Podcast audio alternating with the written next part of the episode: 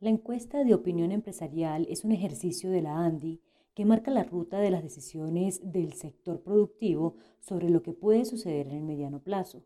Dicen los empresarios que entre enero y agosto de este año se han presentado caídas en producción y ventas de la industria de más de 10%, una situación que era de esperarse ante las decisiones gubernamentales de cerrar la economía como alternativa para enfrentar el avance del COVID-19.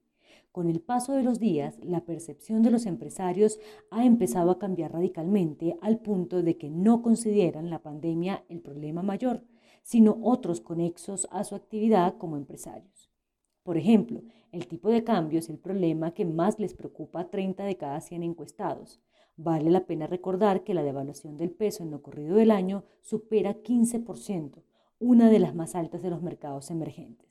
El segundo foco de preocupación tampoco es el coronavirus, sino la caída en la demanda, una consecuencia de haber asimilado a rajatabla que cerrar, cerrar y cerrar todos los comercios y las plantas de producción era el mantra más apropiado para enfrentar un flagelo desconocido.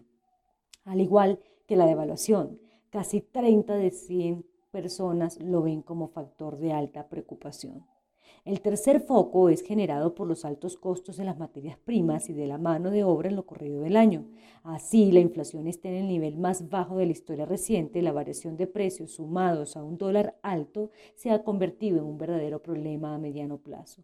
Y el cuarto foco de dolor de cabeza para los industriales encuestados por la ANDI es la pandemia, a los ojos de 18 de cada 100 consultados.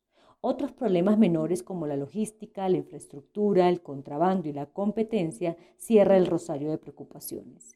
La nueva realidad es eso, devaluación, baja demanda, costos en materias primas, competencia infraestructura como checklist de los principales pendientes por resolver para enfrentar el nuevo año y durante el comienzo de 2021 que se asoma mucho mejor.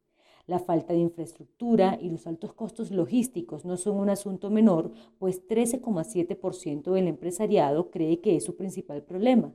Lo mismo sucede con el contrabando que atormenta a 8%, mientras que las estrategias agresivas en los precios de la competencia preocupa a 5,5%. Es una muestra que los empresarios ya han asimilado la nueva realidad que para nada puede llamarse post-COVID pues se sobreentiende que en el futuro seguirá presente el problema hasta que no haya una vacuna aprobada en el mercado. Una situación que no aparecerá sino hasta bien entrado el nuevo año, cuando se hayan experimentado varios rebrotes en varios países que creían tener bajo control el virus. Una cosa se ha aprendido de monitorear permanentemente las estadísticas de contagios, muertes y recuperados de COVID-19 en los distintos países, y es que muchos gobiernos le perdieron el rastro al virus y hoy no saben dónde están ni cuántos infectados tienen, no como sucedía al principio, cuando los focos eran identificables con facilidad. La realidad es que el coronavirus se salió de control y que está tan presente en todos los rincones como una gripa. Lo mejor es aceptar lo inevitable y convivir con las nuevas normas de sanidad. En eso tienen razón los empresarios, para quienes el COVID ya hace parte del inventario.